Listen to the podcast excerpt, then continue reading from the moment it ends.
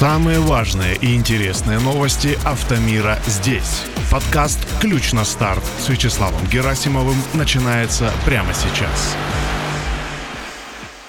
Привет, друзья! На связи Вячеслав Герасимов. Вы слушаете первый пилотный выпуск нового подкаста «Ключ на старт». Теперь еженедельно я буду рассказывать вам о самых важных и интересных новостях, связанных с автомобилями и около автомобильной тематикой. В этом выпуске я расскажу об изменениях в прайс-листе УАЗа и отменяющих опциях, о первых опубликованных фотографиях возможного модельного ряда «Москвича» и о других интересных новостях. Поехали! Итак, первая новость. По информации портала «Автоновости номер один», УАЗ объявил цены на упрощенные модели. В прайс-листе УАЗа появились отменяющие опции. За отказ от, например, АБС, подушек безопасности и другого оборудования предлагают скидки от 5 до 20 тысяч рублей. Да, все это звучит как стендап, но вы послушайте дальше. За отказ от подушек безопасности водителя и переднего пассажира при покупке внедорожника «Патриот» можно получить мощную скидку в 20 тысяч рублей. За отсутствие АБС и системы распределения тормозных усилий можно получить экономию в 5 тысяч рублей. Еще можно заменить руль на упрощенную баранку и кар. Это дает скидку в 10 тысяч рублей. А вот на отсутствии блока Aero GLONASS сэкономить не получится. Такой скидки нету. Цены на Патриот сейчас начинаются от 1 миллиона 545 тысяч рублей, без учета этих скидок. Похожие отменяющие опции появились у модели пикап и у грузовика профи. Честно говоря, не знаю, как все это комментировать, предлагаю оставить тут поле для дискуссии. А пока поехали дальше. Как сообщает портал Газета.ру, московский автомобильный завод «Москвич» представил свой примерный модельный ряд. Фотографии новой линейки показали в среду, 6 июля, на презентации, которая прошла в здании завода. Правительство Москвы вернуло себе в собственность пакет этого завода. На первом этапе будем заниматься крупноузловой сборкой машин из дружественных нам стран. На втором этапе более глубокой локализацией этого производства. Параллельно этим процессом с сегодняшнего дня начинаем работать над созданием собственной платформы электромобилей под названием «Москвич», заявил Сергей Собянин на мероприятии. Судя по снимкам с презентации, компания планирует выпускать автомобили C-класса, кроссовер и электромобиль. Во внешности пока еще не брендированных эмблемой нового москвича моделей узнаются автомобили китайских марок Jack и Сихол. Позже, правда, ТАСС сообщили в пресс-службе КАМАЗа, что на презентации москвичей был показан нереальный облик планируемых автомобилей, а лишь возможный пример. Не подтверждаем, что на представленной презентации показан реальный будущий облик автомобиля. Это был возможный пример того, как могут выглядеть автомобили. Пресс-служба КАМАЗа. Однако получается, что вседорожников представлено не было, а так бы хотелось увидеть что-то похожее, например, на Land Cruiser 300, да еще и с ценой от Весты. Мечтать не вредно, конечно. Кстати, о ценах.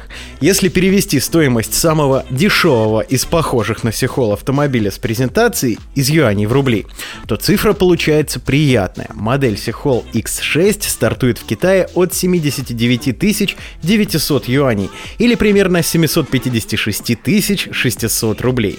Согласитесь, очень приятная стоимость, но насколько она может вырасти с учетом всех издержек, если и правда наладят выпуск именно этой модели, пока неизвестно. Ну да прикидывать будем по факту, пока летим дальше. Журнал Автору опубликовал очень интересный материал. Ребята пишут, что в Новосибирске выставили на продажу необычный ВАЗ-2105, выпущенный в 1992 году. В объявлении на Автору владелец оценил машину в 1 миллион 800 тысяч рублей. Столь высокая стоимость объясняется фактически новым состоянием автомобиля. Вот чем интересен данный автомобиль. С момента выпуска седан проехал всего 18 километров. Как уверяет продавец, машина была выпущена для экспорта, и на нее даже не устанавливались после покупки дворники и боковые зеркала. Они прилагаются в заводской упаковке с необходимым крепежом, что важно, друзья. Кузов и салон на снимках выглядят идеально и не имеют следов эксплуатации. В багажнике лежит штатный комплект инструментов в сумке. Под крылом Закрылков на пятерке нет, аккумулятор снят, сиденья отделаны тканью. Рядная четверка объемом 1,2 литра развивает 64 лошадиные силы и работает с четырехступенчатой механической коробкой. Такой ВАЗ-2105 набирает скорость в 100 км в час за 21 секунду, а его максимальная скорость составляет 145 км в час. Правда, я думаю, такую максимальную скорость на этом автомобиле развивать не стоит. Кстати, я проверил, на момент записи подкаста автомобиль все еще висит в продаже. Смельчаки и коллекционеры, дерзайте, налетайте. Мы пока летим дальше. И, кстати, прилетели к финальной новости на сегодня, что называется на сладкое. Любители отечественного автопрома, ликуйте! Антикризисной Ладе Гранте могут расширить оснащение уже в августе этого года. По информации портала Автоград News на АвтоВАЗе собрана первая пробная партия автомобилей Гранта Classic 22 в улучшенном варианте исполнения, правда не для продажи. В обновленную комплектацию войдут система кондиционирования, поставленная новым производителем, мультимедийная система с монохромным дисплеем, система Aero легкосплавные колесные диски, передние ESP, электрозеркала с обогревом, АБС и подушка безопасности, правда, отсутствуют.